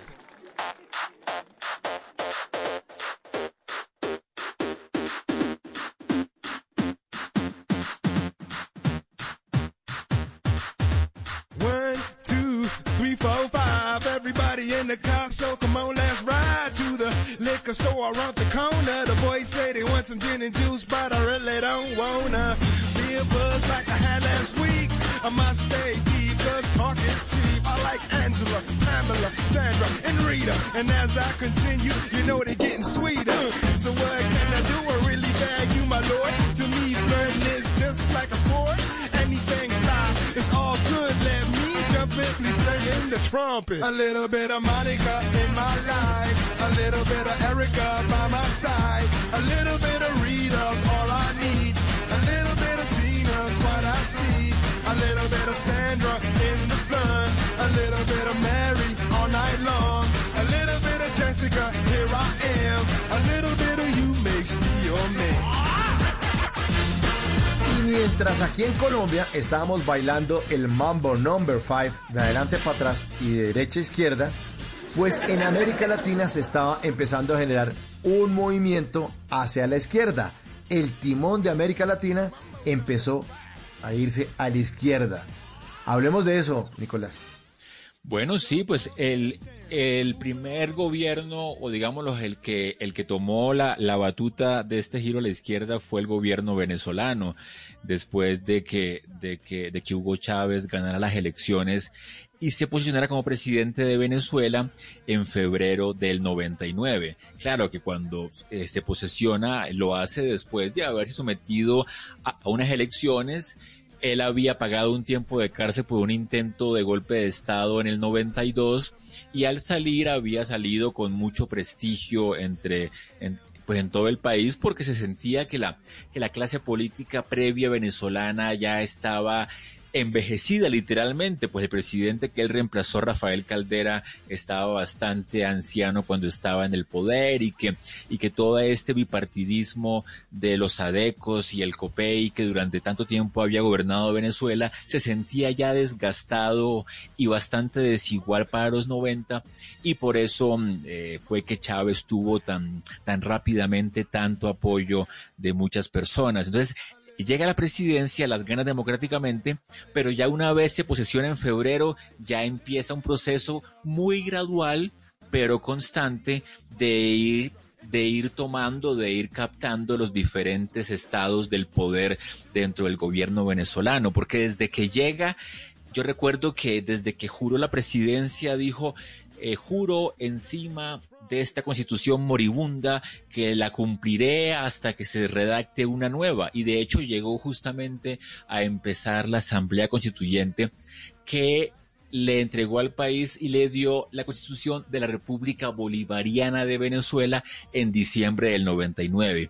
Y ya desde ahí empezaría un proceso que realmente no, no termina todavía y es el chavismo y sus diferentes eh, variantes y sus diferentes lugartenientes que... Mm, que han venido tomando el poder. Y como tú dices, este gobierno inicial de Chávez en Venezuela luego le da el impulso y le da el sentimiento de unidad a una serie de gobiernos que se, que se impondrían en diferentes regiones. Pero, eh, hay que recordar que este gobierno chavista empieza con mucha aceptación, sino que después, claro, eh, pues empieza a captar cada vez más poder. Y yo recuerdo mucho que justamente el día en que se oficializó la nueva constitución, en Venezuela también ocurre el 15 de diciembre de ese año la que se llamó la tragedia de La Guaira, que fue un derrumbe de tierra gigantesco que mató, se dice, que a casi 30 mil personas en la costa de Venezuela, ahí eh, no muy lejos de Caracas. La Guaira es la costa que está cerca de Caracas, no muy lejos del aeropuerto, y que, y que ese mismo día se promulgaba la constitución chavista de la República de Venezuela, así que fue un día realmente muy noticioso en donde se combinaba tanto la actividad política como el desastre natural que todavía sigue siendo el récord mundial por, por más muertes por una luz de fango, de barro, que enterró a 30 mil venezolanos. Así que ese año fue realmente intenso en la vecina república.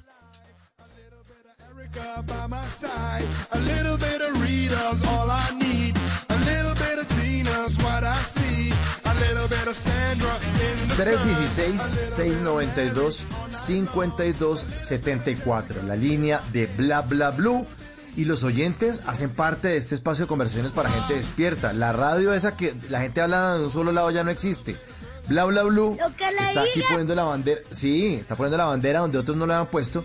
Así que los oyentes empiezan a ser parte de esto, Nicolás. Y nuestros oyentes empiezan a contarnos. Dice, muy buenas noches. Soy Jonathan desde Pereira, aquí en Colombia. Del 99 recuerdo el terremoto del 25 de enero que afectó el eje cafetero. Eso también ocurrió en 1999, Nicolás.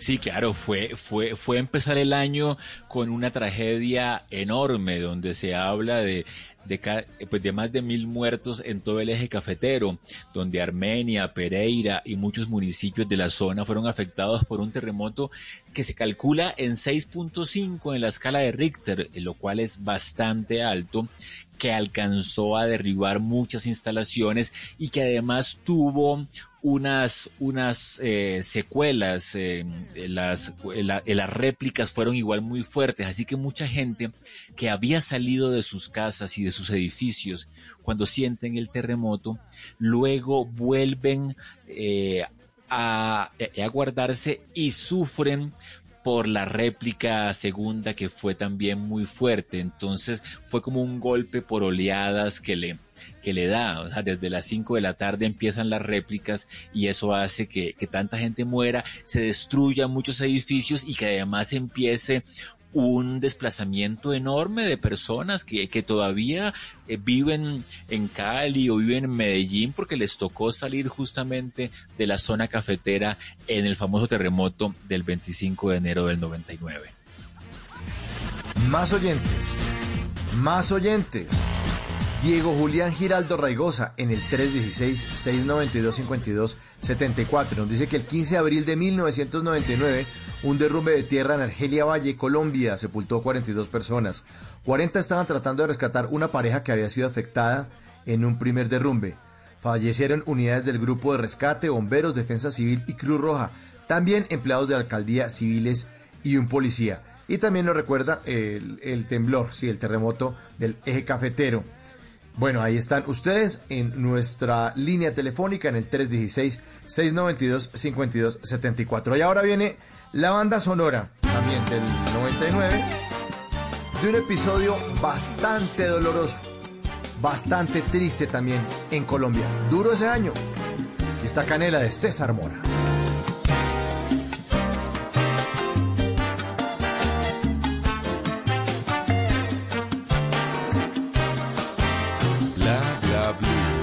Conversaciones para gente despierta. Quiero morirme de manera singular. Quiero un adiós de carnaval. Quiero tu voz negra canela escuchar. Con su frescura natural. Quiero, te quiero pregonando un bebé. No quiero velas. Esta canción indiscutiblemente nos recuerda inmediatamente a nuestro queridísimo Jaime Garzón, que el 13 de agosto de 1999, cuando tenía 38 años, fue asesinado. Abogado, pedagogo, humorista, activista, locutor, periodista, mamagallista y una persona que todavía sigue en el corazón de muchos colombianos. Jaime Garzón, gran pérdida del 99, Nicolás.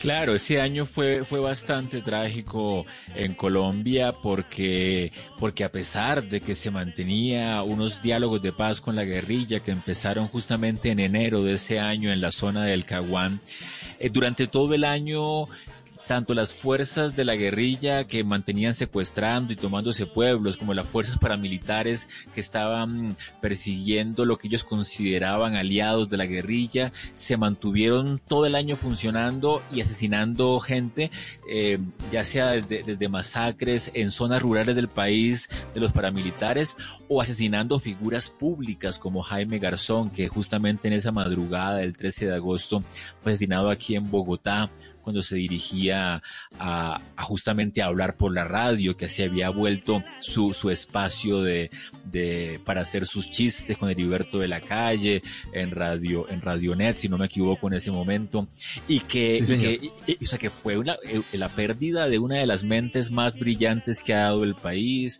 un humorista que, que se hizo querer casi de todos, porque obviamente como la investigación ha demostrado, eh, Carlos Castaño, paramilitares y agentes vinculados al Estado, lamentablemente del DAS y el ejército también han estado vinculados a esa investigación. O sea que fue realmente un momento donde, donde la guerra sucia, bueno, pues toda guerra es sucia siempre, pero la, la guerra en Colombia se, se libraba en muchas, en muchos lugares, en los campos, en la zona de despeje del Caguán, en, en, en pueblos tomados por la guerrilla, el secuestro estaba en su auge y en la muerte de grandes figuras públicas como el nunca olvidado Jaime Garzón.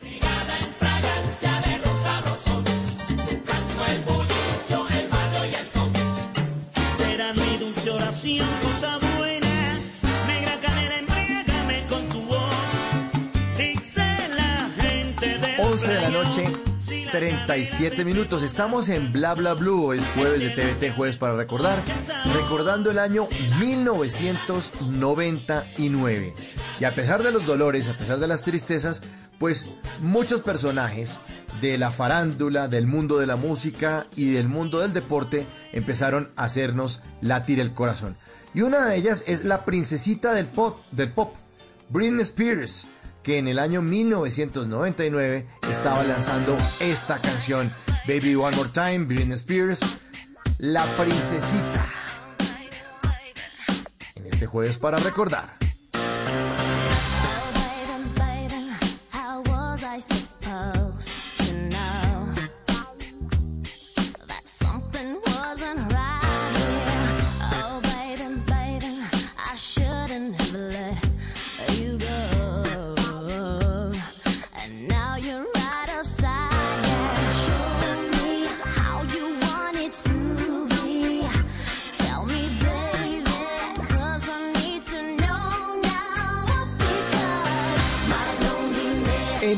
Deporte en ese año, pues Juan Pablo Montoya se consagró campeón de la kart. Y muchos se volvieron expertos en automovilismo, ¿no, Nicolás? En ese año 99. Sí, un deporte que, que realmente no, no era masivo en Colombia. Cuando Montoya empezó a ganar, todos, todos decían cómo tenía que hacer, todos estaban convencidos de cuál era la llanta que mejor le funcionaba, todos decían, todos los comentarios, que sí, que quizá que era bastante extraño ver gente opinando al respecto. Pero sin duda fue, fue, fue, fue una época en, en que nos empezó a emocionar eh, Montoya en la CAR y luego su paso también en la Fórmula 1 y luego su, digamos lo que su, su devuelta, su involución hacia la, la fórmula IndyCar, pero que sí introdujo un nuevo elemento deportivo que antes estaba más bien ausente en Colombia.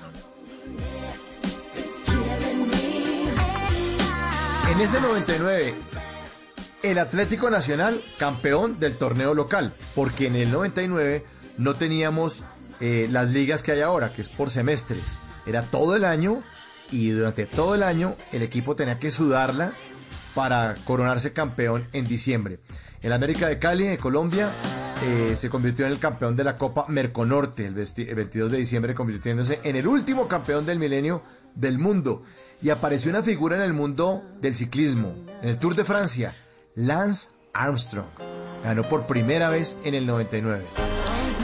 Sí, además fue, fue, fue el inicio de una seguidilla de triunfos de Lance Armstrong que nos alcanzó a emocionar. Eh, yo recuerdo que, que, cuando él ganó el tour se, se, empezó a hablar que él había sido sobreviviente de cáncer, que había peleado por el cáncer y había ganado. Se empezaron a poner de moda las manillas estas de, de Stay Strong para, para, para apoyar a los enfermos de cáncer. Y luego Armstrong va y se gana siete tours de, de Francia consecutivos desde el 99, para luego eh, más adelante caerse todo ese todo ese ideal, caerse toda esa fantasía eh, al comprobarse que Armstrong había, se había dopado básicamente para, para ganar esos tours de Francia. Fue sin duda uno de los golpes más fuertes del...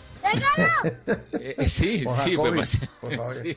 Sí, básicamente, básicamente, pues con un poco más de elegancia, pero igual también drogadicto, eh, Armstrong se, se, se, se, metió todo tipo de químicos para ganar esos tours. Realmente fue, fue, fue, fue una, fue un momento de, de, de, choque grande también para darse cuenta que el, que el deporte se estaba volviendo algo cada vez más grande y cada vez más estimulado de modo artificial. Afortunadamente, ya una década después, eh, los colombianos y Nairo Quintana y hasta Chris Froome empiezan a, como a darle de nuevo un estatus alto a las carreras de ciclismo, porque sí fue muy grande el desprestigio que sufrieron con Armstrong.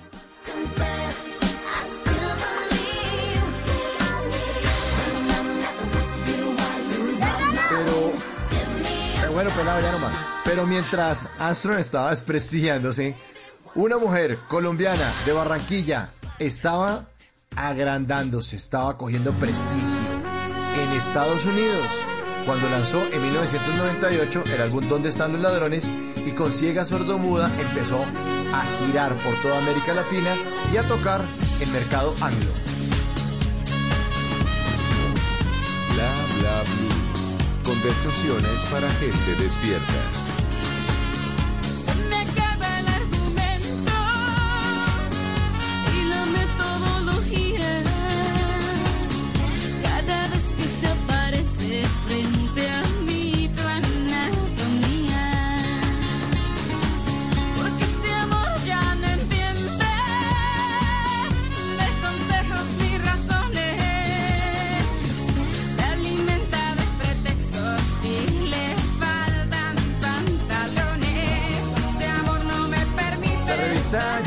Dice que 1999 fue el año un año dorado para el pop y lo sostiene porque Jennifer López, que hasta ese momento solo era actriz, pues se dedicó a, cantar. Red Hot Chili Peppers marcaron un antes y un después con Californication, Limp Bizkit y Carlos Santana, pues encontró la fórmula mágica a hacer colaboraciones eh, con artistas como Maná, como Rob Thomas, y sacó un álbum fantástico, fantástico que eh, en el 2000 pues le, le hizo merecedor a una cantidad de premios Grammy. Eso ocurrió también en 1900 99 en, ese, en esa época que también se considera una edad de oro de la televisión porque inspirado probablemente por el, el programa de Truman Show, el holandés John de Mol creó un programa de televisión que nunca se había hecho. Y John de Mol se inventó en Holanda los realities. El primer reality que se hizo en el mundo se llama Big Brother y aquí lo conocimos, lo vimos en Colombia como Gran Hermano. Fue la primera vez que se le ocurrió a un productor de televisión encerrar gente en una casa.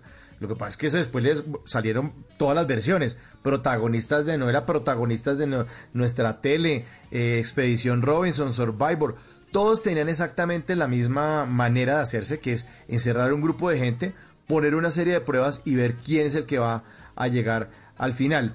Y este señor, este holandés John de Mol, que creó Big Brother, que se volvió una franquicia en todo el mundo, es el dueño de una compañía que se llama Endemol. Quizás muchos lo hemos visto cuando sacaban los programas de televisión. Sale un logo que dice Endemol, con muchos formatos, porque el tipo desde hace 21 años, cuando le pegó al perrito con Gran Hermano, con el Big Brother, pues empezó a franquiciar y a crear además otros formatos, Nicolás. Y ya que hablas de, de, este reality que fue tan famoso, pues, pues cabe recordar que el, el Big Brother es un personaje de la novela famosa de, de, George Orwell 1984, en donde la gente vive en un medio controlado por completo por un superpoder que los vigila cada paso que dan eh, en la novela. El protagonista se despierta y tiene que saludar al el- gran hermano eh, eh, pues en la pantalla del apartamento y todo el día vive bajo la cámara, que después, como tú dices, fue llevado a, a esta idea de, eh, de Truman Show y que pero que realmente su, su, su original significado fue una cosa pesadillesca de vigilancia de, de control que luego se convierte en un reality totalmente atractivo y que tiene millones de seguidores. Así que es realmente eh, no deja de ser paradójico que las pesadillas de, de, de hoy se pueden volver los programas televisivos de, de mañana, como demostró el Big Brother. Y ahora que mencionabas el, el pop en ese momento, me parece que es importante que tú ves que fue una época dorada del pop y además del pop latino entrando en Estados Unidos, como tú, eh, tú arrancaste con, con Living la Vida Loca de Ricky Martin, Shakira, Jennifer López, o sea, eh, que ya empieza ese proceso que en el siglo XXI se hará cada vez más fuerte hasta llegar a algo como Despacito que fue en español y que, y que, y que movió todo el mundo. Así que ya en el 99 se anunciaba lo que vendría en términos musicales en el siguiente siglo. Y de pop en español, aquí está Chayanne con una canción de 1999.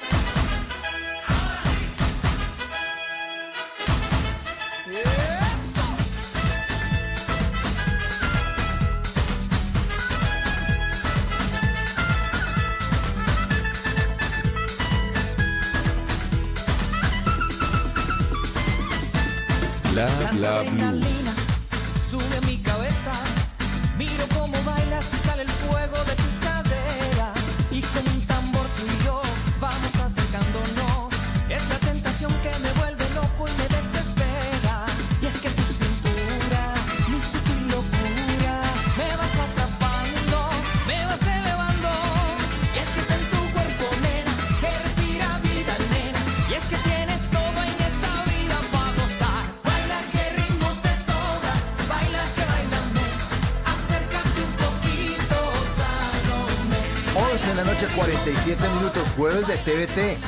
para recordar. Hoy recordamos el año 1999 de la mano de Nicolás Pernet, historiador, un gran conversador, por eso hace parte de este espacio de conversaciones para gente despierta. Y ese mismo año, Nicolás, nacieron muchas series de televisión que marcaron un antes y un después. Una de ellas, Los Sopranos. ¿Se acuerda de Los Sopranos, Nicolás? Fue, fue la primera gran serie de, de, de Matthew Weiner, que después también haría series como, como Mad Men y otras, pero que Los Sopranos fue, fue un gran impacto al mostrar esta idea del mafioso en su casa, ¿no? Porque antes, cuando nos hablaban de, de Scorsese y las películas de mafiosos de él en Nueva York y todo, eran como la mafia trabajando, pero en cambio aquí ya se es como, como un mafioso vive su vida íntima, lo cual, bueno, pues también aquí en Colombia no faltaría la inspiración para hacer luego novelas de, de narcos también que viene de ahí, así que sí, empieza ese año. Pero sabe que, eh, eh, eh, aparte de las series, Mauricio, este año 99 fue una mina de oro en películas. Fue un año del que hizo más películas de culto eh, Hollywood y digamos que cineastas independientes. Si le hago una lista de las películas de ese año, se va a dar cuenta que fueron realmente unas películas inolvidables. Nada más empezando con Matrix, que hace su primera entrega en el 99 y que luego, bueno, tiene dos entregas más, pero la primera fue la que in- el- eh, nos impactó a todos con estos con, eh, efectos especiales, esta mezcla entre mística antigua y mundo de la informática y la actuación eh, más bien estática de Keanu Reeves, pero justamente el personaje le sirve esa actuación estática. Eh, películas como Fight Club, por ejemplo, que se volvió un éxito mundial y una película de culto sobre todo. Eh, Club de la ¿cuántas- Pelea. Sí, claro, eh, el Club de la Pelea. Que, que, que además de, de la calidad de esta película de, de David Fincher como director, eh, se, se volvió eh, debo decirlo, una inspiración para millones de jóvenes en el mundo que se dieron trompadas en la calle para imitar justamente lo que vieron en la película. Eh, o sea que fue, fue realmente una película de culto muy grande. Fue el año de Sexto Sentido, una de las últimas grandes películas de terror. O sea, es una película que dio auténtico miedo, pero no nada más acudiendo al susto fácil, sino a una trama que lo atrapaba a uno y lo volvía realmente eh, atento a ese terror. Dentro del terror también el proyecto de la bruja de Blair, ¿se acuerdan? La película que fue casi casera, casi hecha con una, con una videocam sencilla y que se volvió un éxito gigantesco en todo el mundo. American Beauty, quiere ser John Malkovich. Eh, y además las películas que empezaron a hacer eh, luego las secuelas, por ejemplo, eh, American Pie empieza ese año, La momia empieza ese año, y ese año uno de los de los de las películas más esperadas fue justamente cuando se retomó la franquicia de la Guerra de las Galaxias en los 70 se había hecho los episodios 4, 5 y 6 y en el 99 se estrena el episodio 1. Eh, y toda la gente, claro, las filas enormes para esperar esta película. Pues ya 21 años después ya ha habido no sé cuántas docenas de secuelas de Star Wars, pero en ese momento fue una gran emoción para todo el público.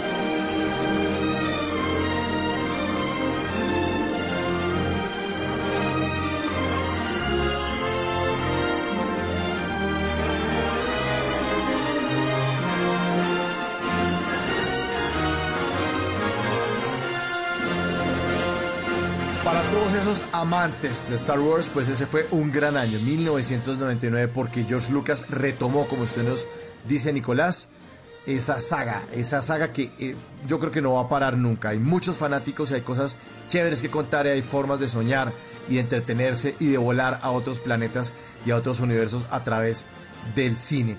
Pero en ese mismo año, también más películas, ¿no, Nicolás? Muchas más películas, también importantes. ¿Cuáles otras alcanzamos a recordar?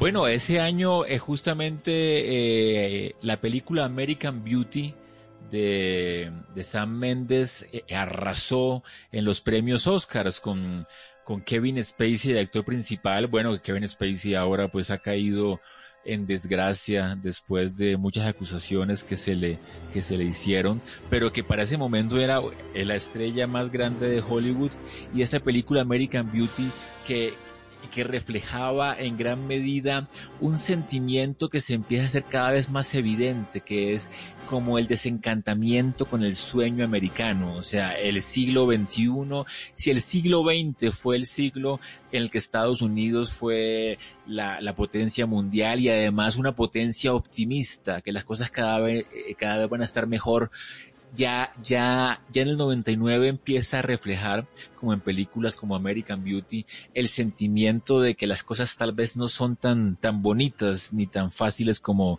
como, como pinta el, la apariencia externa. Y en el siglo XX esa va a ser como una línea, una beta que muchas, que muchas películas van a, eh, van a explotar y también series van a, van a llevar a cabo. Así que ese año fue particularmente especial. Pues a mí la que más me gustó fue realmente eh, la película que en inglés se llamó Being John Malkovich y que en español dijo, eh, se llamó eh, eh, Quiere ser John Malkovich, que, que fue como como el, el primer paso que vimos en Hollywood de un guionista también director que, que va a ser realmente una gran estrella eh, más adelante, que es, eh, se olvidó ahora, eh, de apellido Kaufman, que fue justamente el guionista de esta película, eh, Andy Kaufman, eh, Charlie Kaufman, que fue Charlie el guionista de esa película, que luego nos dio unas películas también realmente extrañas, El resplandor de una mente sin recuerdos, eh, Sinécdoque New York, y que ahora está justamente en Netflix con Pienso sobre el final, y que, y que realmente su gran inicio fue en esta película, quiere ser John Mashkeville del 99, un gran año para el cine, como ya dijimos. Sí, y otras películas también de ese mismo año, Toy Story 2, ya había sacado la primera. John Lasseter nos sorprendió de nuevo con una maravillosa historia con el Toy Story segunda parte. Yo soy tu amigo fiel. Yo soy tu amigo fiel.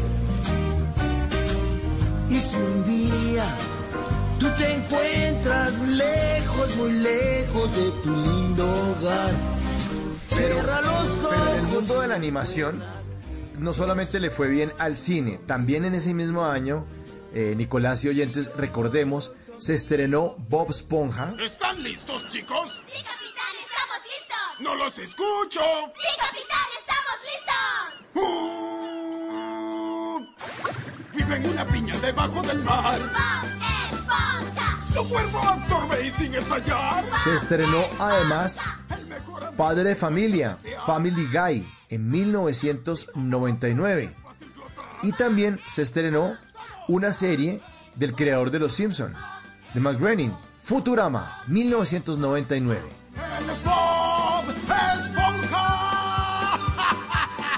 Bob Esponja.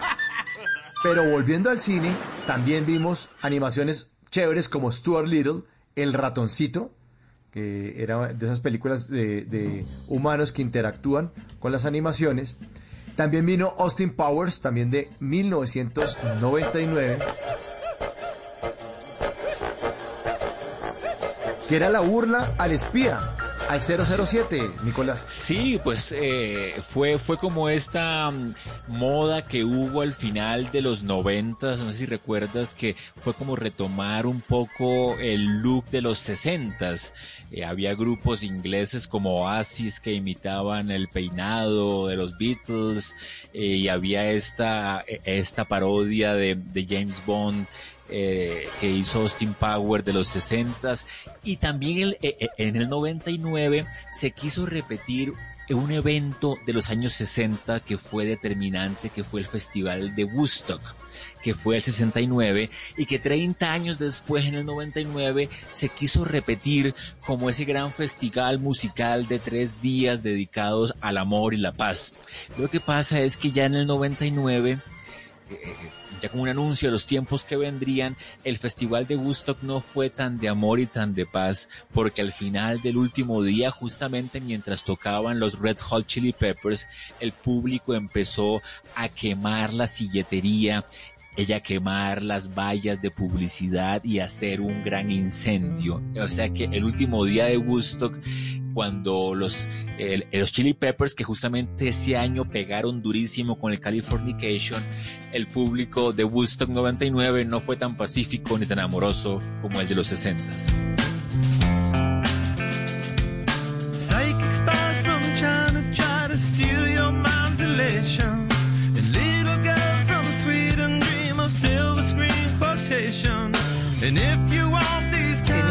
Año en cine también Pedro Almodóvar inauguró su etapa de madurez, que hoy sigue dando frutos con Todo sobre mi madre. Gran, gran película de 1999. Pero ese año, y hablando de lo que usted nos estaba recordando hace unos minutos, y, o retomando lo que usted nos dijo hace unos minutos, Nicolás, que fue una película de culto, no podemos olvidar Eyes Wide Shut. Ojos bien cerrados. De Kubrick. Sí, la, eh, la última película que dejó Stanley Kubrick a medio terminar. Stanley Kubrick, el cineasta de la gran película famosa de Odisea al Espacio 2001, que se puso de moda otra vez hace un año por los, por los monolitos que aparecieron en el mundo y que él no llegó hasta el 2001 porque murió en el, en el, en el 98. Eh, la película que había empezado con Tom Cruise y con Nicole Kidman, una película que mezcla un thriller policíaco con una, con una especie de, de drama mental de celos y de, y de muchas escenas sexuales, se estrena justamente en ese año del 99. Y estoy viendo que hay como una gran producción artística en el último año del siglo y del milenio. O sea, eso demuestra que, que justamente es ese canto del cisne del siglo XX se da con una explosión artística en el cine, sobre todo. O sea, el gran arte del siglo XX entrega unas obras muy interesantes ese año que reflejan que ese momento de crisis, de coyuntura, de cambio de etapa, de miedo por el futuro, también alimentó el arte de una manera muy, muy, muy, muy enriquecedora.